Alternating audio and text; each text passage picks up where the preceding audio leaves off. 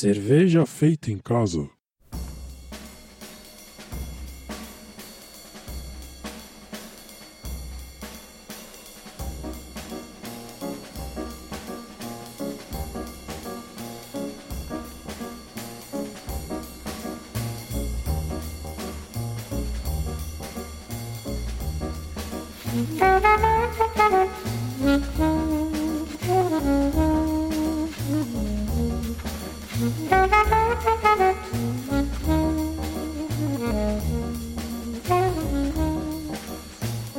Pessoal, bem-vindos ao episódio piloto do Cerveja Feita em Casa. Essa, essa é uma iniciativa Omnia Mea com Porto e uma hospedagem do site Cerveja Como São as Coisas. Esse é um programa novo que pretende falar sobre homebrewing, sobre fabricação caseira de cerveja. E nós teremos um formato bastante diferente. Então, se você não está acostumado com podcasts, ou mesmo que esteja acostumado com podcasts, pode achar alguma coisa um pouquinho diferente. E vocês vão entender a dinâmica conforme a gente passar pelo programa. Como nosso consultor técnico oficial e sommelier formado pelo Instituto da Cerveja, temos Lucas Zurvelen, também conhecido como Luquida da Galera. É isso aí, pessoal. Vou tentar dar o meu melhor aqui em termos de cerveja. Beleza. É, para quem escuta a gente já no podcast do Cerveja Como São as Coisas, temos Fabrício, conhecido como Fafá. Finalmente a gente vai fazer um podcast com um cara que vai saber analisar uma cerveja de verdade. E Yuri, conhecido como Yuri. Bom, eu entendo muito pouco disso tudo, tô aqui para fazer o seu papel ouvinte aí. Além de mim, que apresento o programa, Rodrigo, conhecido como Ronco. Ai, cerveja feita em casa. Puta que pariu, cerveja feita em Brincadeira, casa. bicho. Cerveja feita em casa, meu. Cerveja feita em casa? Você não acredita, meu. Nós estamos agora com cerveja feita em casa, nego. Esse podcast ele vai ter, ele vai ter o seguinte formato: ele vai ter episódios mensais, serão sempre lançados no dia 20. Os temas são sempre referentes a homebrew. Hoje nós vamos falar sobre a escolha da receita, que é um- uma etapa que todo homebrew passa, mesmo que seja por alguns segundos apenas. Alguns gastam muito mais tempo que isso, né? Mas a gente vai falar de algumas etapas muito importantes para você que quer começar a fazer sua cerveja. E todo, todo programa a gente vai ter uma, um tema diferente. Dependendo da resposta de vocês com relação a, esse nosso programa piloto, a gente pode mudar a frequência dele, sendo mais frequente ou menos frequente. Além do tema cervejeiro toda, todo o programa, nós teremos a degustação de uma cerveja caseira. Então atenção você que é cervejeiro caseiro e quer ter sua cerveja degustada por um sommelier profissional. Agora é a sua chance. Você pode nos enviar, entrar em contato com a gente através do e-mail cfc@cervejaquisaque.com ou mesmo pela nossa página no Facebook ou nosso Twitter e pode ter sua cerveja degustada aqui, além de participar do programa e explicar um pouquinho sobre a sua cerveja. Vale lembrar que para quem estiver pensando em nos ajudar nessa empreitada, ou mesmo se ajudar, a gente precisa de pelo menos três garrafas da sua cerveja para degustação. É o mínimo que a gente consegue operar. E aí a gente combina com vocês como é que a gente pode fazer isso, né? E também essa iniciativa, ela é para dar um pouco de visibilidade para sua cerveja. Você que está querendo ver o que, que- o, que, que a gente- o que, que nós achamos e o que um sommelier profissional formado acha da sua cerveja, onde você está errando, onde você está acertando, né? Você entra aí nessa, nessa conosco. E a gente tem o compromisso de te falar a verdade. Se tiver boa, a gente vai falar. Se tiver ruim, também. Ai, cerveja feita em casa. Puta que pariu, cerveja feita em Brincadeira, casa. bicho. Cerveja feita em casa, meu. Cerveja feita em casa? Você não acredita, meu. Nós estamos agora com cerveja feita em casa, nego. Primeiro bloco do Cerveja Feita em Casa, vamos começar conversando um pouquinho sobre a escolha da receita. Por que definir uma receita? Por que, que é importante definir qual vai ser o estilo da sua cerveja, qual vai ser, quais vão ser os ingredientes utilizados na sua receita? É, Fafá, é, quando a gente estava montando a nossa primeira receita, é, você lembra do- dos perrengues que a gente passou, das nossas dúvidas iniciais? Cara, a primeira coisa eu lembro que eram muitas, né? E, e exatamente por isso que você precisa sentar e pensar, porque é, quem tá entrando no mundo cervejeiro, é, seja como degustador e principalmente se você tá pensando em começar a fazer homebrewing ou qualquer outra etapa além disso, você precisa necessariamente saber que existe uma gama quase que infindável de estilos de cerveja cerveja, né? e, e mais para frente nós falaremos disso. Coisas que você pode colocar, cervejas tradicionais, cervejas experimentais, né? novos tipos de cerveja surgindo. Então realmente você precisa pensar para não ficar perdido, né? Se você não para não não ficar perdido. Acho que essa é, é, é o primeiro porquê, né? Por que definir uma receita para não ficar perdido, para não ir para frente da panela e por mais que cerveja, o homebrew seja uma coisa experimental na essência, para você não fazer, vai ser experimental do tipo, não sei nem o que faço, vou enfiando coisa aqui. Não vai dar certo. Então você precisa definir uma, uma receita para saber pelo menos o mínimo do que seguir. Muito bom. E, Luquita, quando você fez lá o curso de sommelier, é, você passou pelos estilos, pelos guias cervejeiros para se basear nos estilos, né? É, tem muita Correto. diferença escolher entre um estilo e outro? Olha, tem assim muita diferença sensorial, né? A gente pode dizer assim, porque a- na produção mesmo a variação é menor, mas o resultado é totalmente diferente, cara, de uma cerveja para outra. E a gente percebe bem quando, quando a gente começa a estudar mais a fundo. Não, não é aquela bagunça de, do mercado que, aliás, bagunça que o pessoal fala que cerveja é tudo igual, né? Sim. E você acha que uma cerveja mal encaixada num estilo pode trazer consequências ruins para quem faz a cerveja? Ah, com certeza. Já e temos exemplos bons disso, né, cara? A Eisenbahn aí tem começou com dizendo que tinha um estilo e, e nunca ganhava alguma coisa porque estava na categoria errada. Aí quando, quando eles descobriram aí onde colocar a cerveja, os caras deslancharam, né, no, pra ganhar. Mas aí já, já veio o problema, que aí eles estavam com o nome formado no estilo. Aí os caras também não puderam modificar mais isso. Entendi. Ou seja, estuda, menino. com certeza. Ô Yuri, quando a gente é, foi fazer agora a última abraçagem da Dragão Peregrino Ale, a gente acabou escolhendo um lúpulo errado, né? E isso acabou gerando uma cerveja nova. É, você acha que a experiência também é importante na definição de uma receita? Sim, né? É, na verdade, isso, isso é muito interessante, né? Porque acabou saindo uma coisa muito saborosa do, gente apelidou de Wrong Ale, né? Embora tenha sido o malte errado, é, acabou saindo um negócio legal. Então, mesmo estudando, a gente sabia, né? A gente sabia que pegando um malte diferente ia sair algo diferente. Ainda assim, a gente arriscou. E arriscar de vez em quando é legal. De repente sai alguma coisa genial. Você tá lá fazendo teoricamente certinho e não dá certo, não dá certo. De repente você resolve arriscar e pá, sai algo né, genialmente novo aí. É, mas mesmo assim, é o que o Fabrício falou: tem que estudar, estudar, estudar. Não tem erro. Ah, uma pergunta, o, o Ronco falou lúpulo, você falou malte. Qual, Sim. qual dos dois foi diferente? Os, os, os dois. Foi malte, malte diferente, lúpulo diferente e os caras queriam que desse a mesma cerveja. Aí É, ficou um foi pouquinho difícil. Foi impossível. Não, mas o principal mesmo foi o malte, é, que a gente acabou pegando um malte que era muito caramelado e muito torrado. Então mudou muito a cor da cerveja e acabou até saindo do estilo e classificando em outro estilo. Mas é interessante essa, essa conversa inicial que a gente está tendo, porque isso puxa a gente pro segundo bloco do Cerveja Feita em Casa. Ai, cerveja feita em casa. Puta que pariu, cerveja feita em Brincadeira, casa. bicho. Cerveja feita em casa, meu. Cerveja feita em casa? Você não acredita, meu. Nós estamos agora com cerveja feita em casa, nego. Como é que a gente pode definir uma receita, né? Ah, o jeito mais fácil mesmo são a partir do- dos estilos que tem no- nos guias, né? O guia BJCP, ele é muito interessante porque ele já traz, inclusive, uma seção dentro de cada estilo com alguns ingredientes comuns na cerveja. E isso facilita muito para quem quer uma linha geral para seguir. Já o guia do, do Brewers Association, ele traz muitas sensações, mas acaba não trazendo muitos ingredientes. Mas ajuda bastante também porque é o guia hoje utilizado nas competições. Né?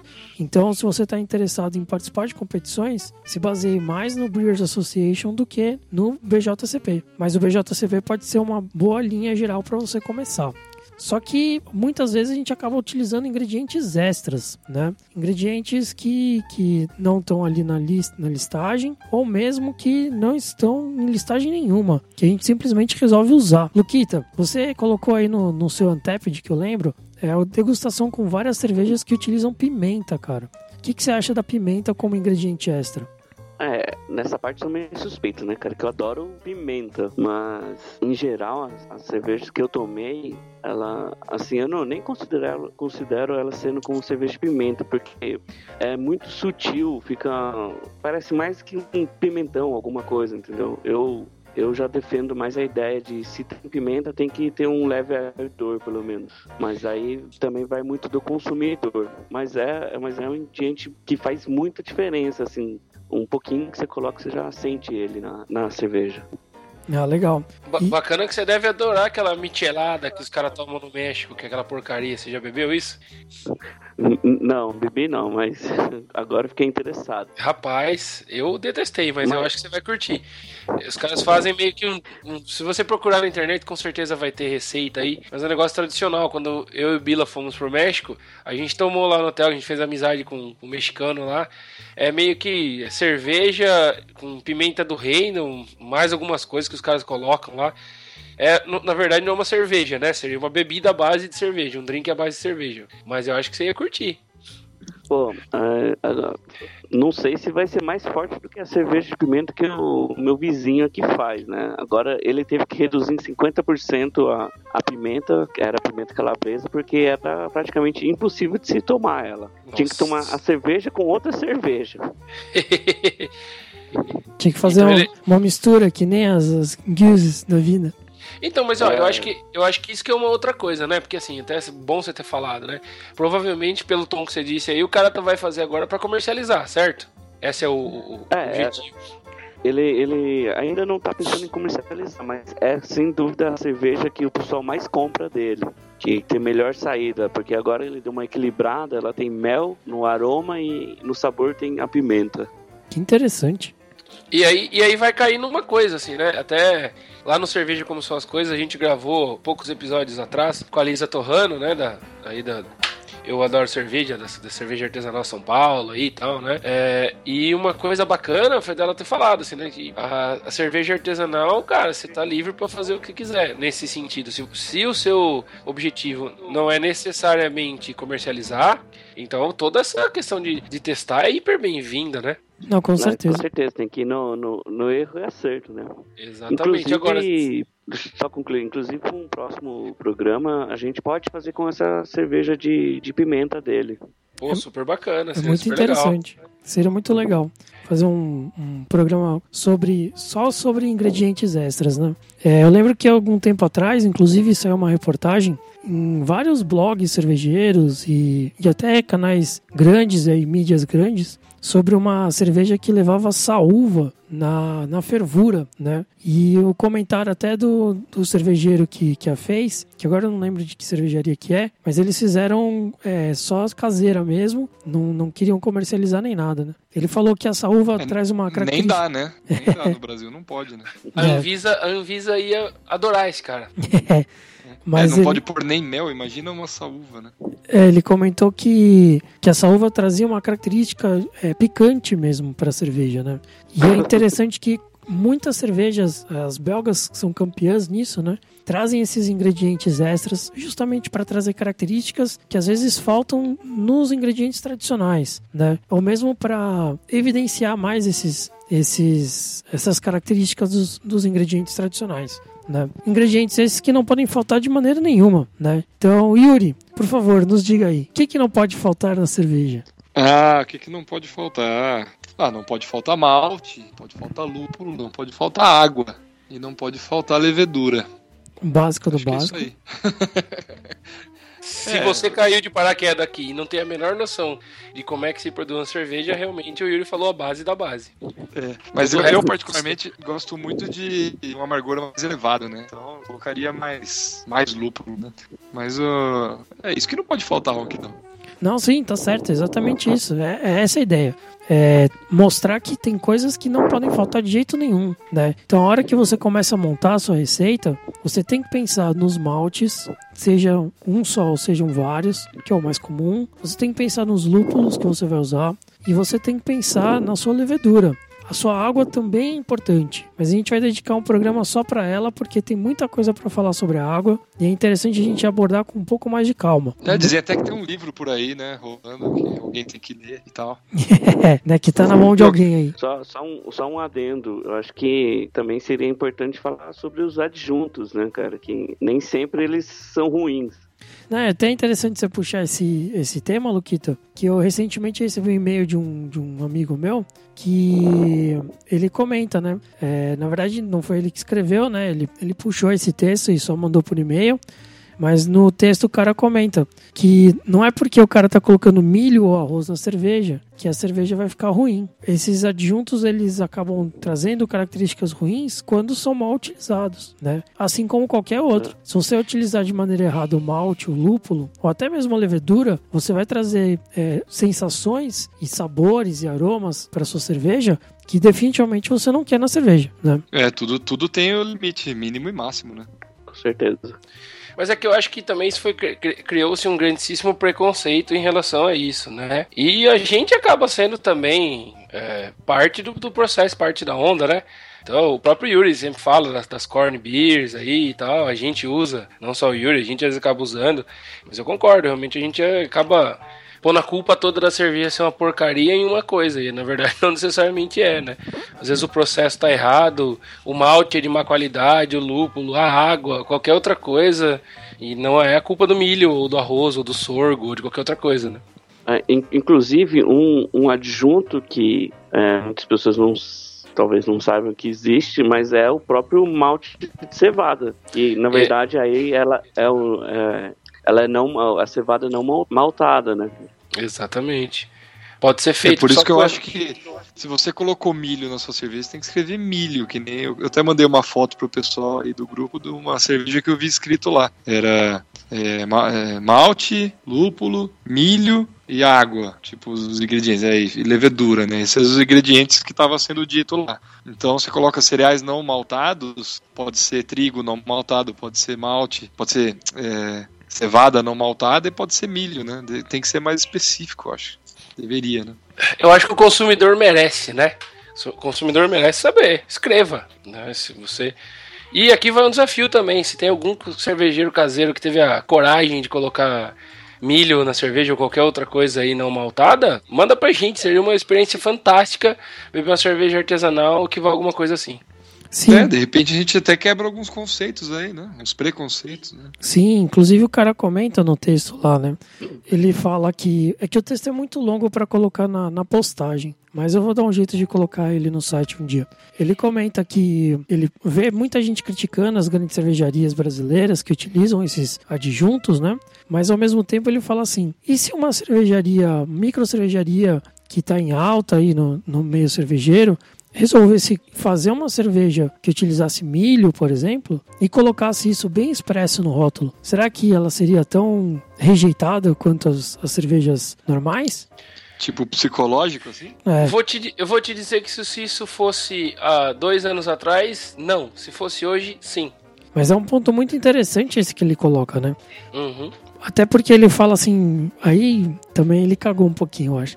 Que ele falou que ele foi numa degustação e aí o, tinha um sommelier que estava conduzindo e tinha um sommelier convidado. E era uma degustação só com as cervejas de grande circulação. E tinha Skol, Itaipava, Nova Skin, não sei o que e tal, e tinha até a Petra. E o cara falou que os dois sommeliers falaram que a melhor de todas ali era a Skol, por incrível que pareça. Porque era Nossa. que melhor cumpria o propósito dela. Ser uma porcaria? Esse era o propósito? Não, ser uma cerveja leve, refrescante, neutra, exatamente. Né? Hum, é uma tá discussão bom. muito interessante é, que ele light, coloca. As light lagers, quando, quando, quanto mais neutra, sem aroma, sem sabor, mais dentro do estilo ela tá. Né? Pois é, aí, né? Você tem aí pouquíssimas notas olfativas e, e de, de, de, sensações assim bem baixas, entendeu? Então quanto mais água, melhor ela tá, praticamente dizendo. Porque ela é feita, ela é feita pro seu, incolor. Não, ela é feita pro seu radiador, pra você tomar gelado num dia quente. É uma boa Exato. classificação. Não é, porque você não é, não é o como a gente tomou lá, eu vou voltar. Nossa, a gente já tá fugindo da cerveja de caseira, mas não é uma chimé, por exemplo, que você vai tomar, ver complexidade, sabor, gosto, reto. Você vai tomar porque tá um calor infernal e o negócio é barato. É, justamente. É só mais uma coisa, e aquela história do, do pessoal ficar com medo de, é, das grandes cervejarias quererem que, é, que aumente aí a quantidade de milho na cerveja, é ruim só para eles, porque se passar de, de 40, se for acima de 50%, né, acima dos 45 atuais, eles seriam obrigados a colocar no rótulo na frente que é uma cerveja de milho, porque atualmente cervejas de trigo que levam mais malte de trigo já são obrigados a colocar essa nomenclatura. Ah, que é cerveja de trigo. É isso, tem que Faz sentido. escrever cerveja de trigo. Se fosse, se eles aumentar a quantidade mínima de milho, vai ter que escrever cerveja de milho. Interessante. Ai, cerveja feita em casa. Puta que pariu, cerveja feita em Brincadeira, casa. bicho. Cerveja feita em casa, meu. Cerveja feita em casa? Você não acredita, meu. Nós estamos agora com cerveja feita em casa, nego. Entrando agora no terceiro bloco do Cerveja Feita em Casa, a gente vai discutir um pouquinho algumas coisas que auxiliam a gente na, na repetição, na correção e no acompanhamento da receita, né? Uma coisa que a gente fez desde a primeira abraçagem da, da nossa cerveja, da Dragão Peregrino Ale, foi anotar o passo a passo. Mesmo sabendo o que a gente estava fazendo, mesmo acompanhando, né, o guia que a gente tinha do lado, a gente anotou o passo a passo da nossa fabricação, até para poder depois ver onde a gente poderia ter errado, né, onde poderia ter algum erro e poder corrigir ou mesmo repetir para poder numa próxima abraçagem, pô, acertamos a cerveja. Como é que a gente vai repetir ela? A partir daquele passo a passo que a gente tinha montado antes. Anotar, anotar o passo a passo é essencial, porque de repente, é, depois você tá provando, tá, o sommelier vai te provar a cerveja, e vai falar, ah, tá um pouco adstringente, o retrogosto tá um pouco adstringente. Aí você vai descobrir, ah, o que que causa adstringência no retrogosto? Ah, sei lá, muito tempo de refermentação na garrafa, vamos supor. Aí você fala assim, ah, bom, eu coloquei tal dia, tirei tal dia, então eu vou tirar um dia antes, por exemplo. Tô chutando, tá? Não sei nada. Mas é, por exemplo, isso. Então, se você tiver tudo anotadinho, tudo certinho, você sabe onde, onde consertar. E principalmente o que o Ronco falou aí também. Acertou. Porra, ficou perfeita a cerveja. Então, você vai lá e copia e cola, né? Então, ficou X minutos fervendo, ficou X minutos é, recirculando e tudo mais, né? Então, é é interessantíssimo isso daí, é importantíssimo. É fundamental. Eu diria, eu diria que quan- quan- uma dica pra quem tá começando a fazer cerveja, quanto mais maluco você for e anotar tudo, melhor. Não, ah, eu acho que isso aqui talvez não seja importante. Não interessa. Vai lá e anote. Né? E pode ser que aquilo ali seja a diferença entre você conseguir repetir o processo ou não. Sim. Inclusive tem alguns programas que ajudam muito, né? É, um deles, inclusive, eu já citei no, no, no nosso site, no, no Cerveja Como São as Coisas, que é o Brewer's Friend, que é um, na verdade é um site, né? É, que você pode fazer toda a sua receita lá dentro, inclusive é, braçar ela, abraçar a sua receita com o site acompanhando. Então, o site vai fazendo vários cálculos conforme você vai colocando as mudanças nele, né? E um outro programa que é muito utilizado e muito difundido é o Beersmith, que também é muito interessante. Inclusive, você pode colocar o seu perfil de equipamento nele, né? Ele é bastante completo, digamos assim. E ao mesmo tempo ele, ele consegue ser é, de alguma forma simples, a ponto de você conseguir utilizar ele bem basicamente para montar sua receita e tão somente isso, né? Mas são, são programas assim que, que ajudam e rotinas que ajudam bastante, né? É, tem, tem dica também que o pessoal pode comprar alguns é, algumas cardenetas, li- livrinhos assim, que são específicos para fazer receita, né? Para você montar, que ele já vem toda, com toda a separação de onde você anotar tudo. Então, então fala, fala aí, Luquinha. Luquita, você tem algum? Então, o eu, eu o, o Ron já põe como um- complemento. tenho aqui o Beer Tasting Notes. É um, é um tipo uma agenda que ela é importada, na verdade, em inglês, mas você encontra aí na, na livraria Cultura e ela tem várias divisões para você fazer degustação, bares e tudo mais, e ela tem a parte de receitas que já serve para você anotar tudo. Você dá o nome da sua cerveja, quando você braçou, a, água, tipo de água que se usou, o tempo que vai ferver. Ela tem muitos detalhes. E depois eu vou levantar mais um que me que eu vi comentário essa semana, que é um, um livreto só, só disso mesmo. Tem um que tá vendo, inclusive, em alguns bares aqui em São Paulo, que é para degustação só, né? Que é um, É, um esse cerveja é diária. Cerveja diária. É, esse é só de degustação. Tem um que é só para receita, cara. Agora eu preciso achar. Mas esse, enfim, esse aqui ele serve para as duas coisas e é bem completo. Ah, bem legal, bem legal. Esses, esses dois programas que eu falei, né? O site, o Beer's Friend e o Beersmith, eles também trazem receitas, né? Inclusive a nossa receita de sugestão para você aí anotar e vai ter também na, na postagem é, veio do Beer's Friend, tá? É uma receita de uma IPA single hop de Centennial. É uma receita bastante interessante. Ela não é extremamente lupulada, ela tem um, um IBU bastante Modesto. interess- mode- É, não chega a ser modesto, né? Ela Modesto perante as IPAs, né? ah, sim, é. Mas ela é interessante porque ela apresenta é, 71, quase 72 de BU e um, um teor alcoólico um pouco elevado, 6.2, mas ela é single hop e isso faz muita diferença. Então, se você quer conhecer um, um lúpulo direito, né, se você quer entender bem um lúpulo, é uma boa oportunidade de você fazer algo diferente, né? Fazer um, um- uma cerveja que utilize somente um, um- um tipo de lúpulo, tanto para amargor quanto para o aroma. São três tipos de malte, né? Um malte pale, um munique e um carahel e o lúpulo centennial. né? Ele utiliza a levedura no S03, né? Da Fermentes. E é uma receita que ó, vocês podem pegar aí na postagem. É para 20 litros, tá? E lá ela tem todos os passos, quantidade de ingrediente e tudo mais. Mas é uma receita bastante interessante. E inclusive você pode trabalhar em cima dela para conseguir até algum amargor a mais ou a menos, dependendo da sua preferência, né? Fafá, por exemplo, vai colocar nada de lúpulo, né, Fafá? Ele não vai fazer a IPA, é diferente. Não, vocês sabem que não é bem assim, na verdade, né, cara? Eu sou. Eu não, eu não sou fã da hype do, do lúpulo. Não sou fã dessa hype. Tudo tem que ter lúpulo extremo, tudo tem que dar um coice na sua boca. Não sou fã disso. Inclusive, volto a dizer, a gente no, no, no Cerveja Como São as Coisas degustou a Cru, Cru IPA, que achei excelente. Excelente, beberia aquela cerveja muito mais vezes. Até a própria sexta-feira, que apesar de A ser própria sexta-feira, muito boa, por sinal. uma, é, apesar de ser uma Imperial IPA, ela não era tão extrema assim, né? Exatamente. Esse- essa cerveja extrema que me desagrada, não, não gosto não. Essa escola americana de fazer cerveja aí. Exatamente, exatamente. E é o que tá no. É o que tá no- na crista da onda, né? Sim. Todo, É, todo, todo mundo que começa a tomar cerveja, cerveja especial, ah, vou tomar uma IPA. Então vai lá. Boa sorte, amigão. Tá na crista da onda, mas não da nossa onda, né? É, da minha, da minha tá longe.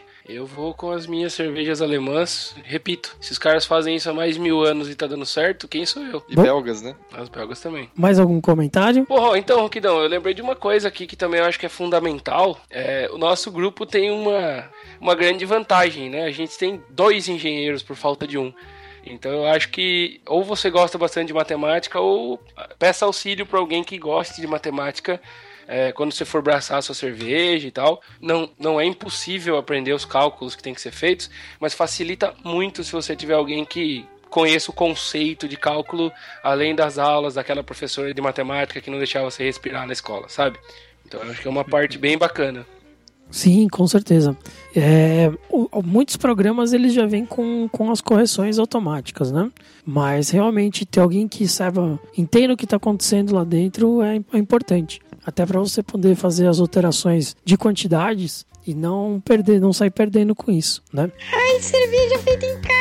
Puta que pariu, cerveja feita em Brincadeira, casa. bicho. Cerveja feita em casa, meu. Cerveja feita em casa? Você não acredita, meu. Nós estamos agora com cerveja feita em casa, nego. Entrando agora então na- no nosso bloco de degustação de uma cerveja caseira. No nosso programa piloto, trouxemos a nossa própria cerveja, Dragão Peregrino Ale. E eu vou pedir que o Fafá apresente ela pra gente. Fafá, conta um pouquinho dela pra gente. Então, galera, é o seguinte, é, nós, para quem já nos acompanha e tal, né, pelo, pelo nosso site, pelo nosso podcast, já sabe, né, que nós somos aí um grupo de RPGistas, né, e tudo isso começou na mesa. E o nome da cerveja, que é Dragão Peregrino Ale, né? Ela reflete o nome do nosso grupo, é, o, o, nosso fim do grupo de RPG, porque era um grupo que a gente jogou já há uns 10 anos atrás, que era o grupo Dragões Peregrinos, né? E todo o grupo, próprio grupo de RPG, o Yuri tinha um personagem que era é, no jogo mestre cervejeiro, então já tem toda essa questão dessa ligação. E nós resolvemos depois de agora de adultos é, trazer isso do campo da fantasia pro copo. Né? Então a gente resolveu aí fazer a nossa própria cerveja, que foi uma é uma, uma coisa que a gente foi maturando, uma ideia que a gente foi maturando, até realmente decidir e meter a cara, começar a fazer a nossa cerveja. Principalmente depois que a gente começou o podcast, deu mais força pra gente ainda, né? Depois que a gente se inseriu aí nesse, nesse meio da comunidade cervejeira. É, a, a nossa cerveja, a Dragão Peregrino Ale, ela é uma Belgian Pale Ale. Nós usamos é, dois tipos de malte e é, três tipos de lúpulo para fazer essa cerveja, né? Nós usamos o malte Pilsen, o malte Caramunique e os lúpulos nós usamos o Magnum, o Fuggle e, e o Styrian Golding. Né? E a levedura que a gente usa é a S33. Né? E não vou dar muito spoiler aí, porque quem vai fazer a degustação hoje, é, excepcionalmente, serão o Ronquidão primeiro e o Lucas depois aí para fechar.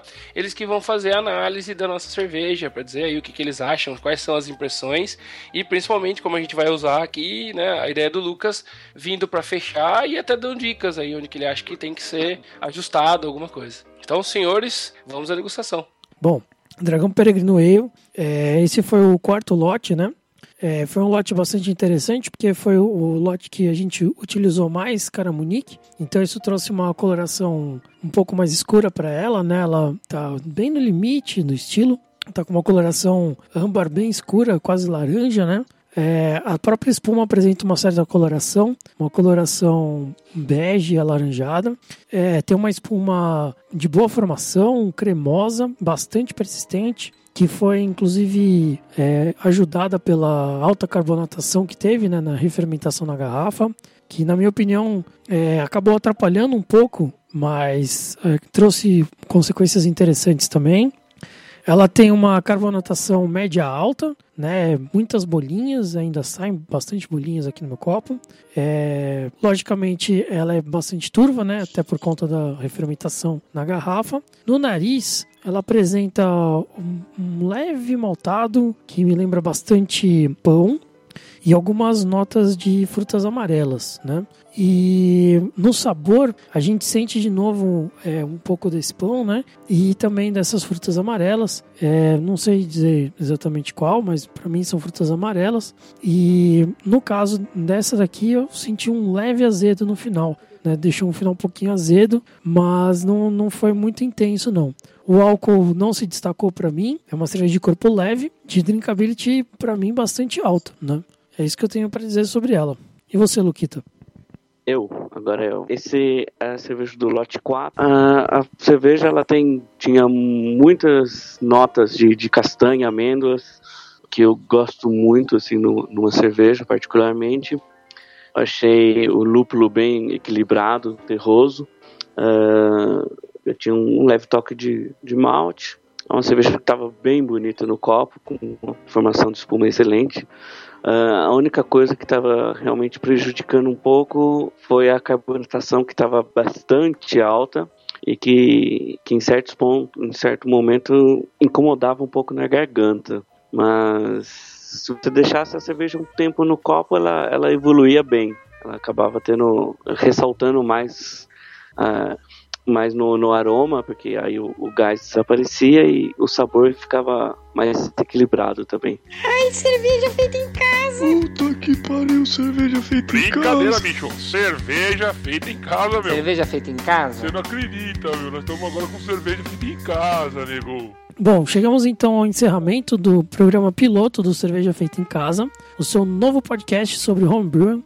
E eu gostaria muito de agradecer a participação do Luquita, do Fafá e do Yuri, que estiveram aqui comigo hoje. Eu queria também lembrá-los que é muito importante o feedback de quem nos escuta, porque sem vocês falarem pra gente o que, que a gente tá fazendo, se tá certo, se tá errado, a gente nunca vai mudar.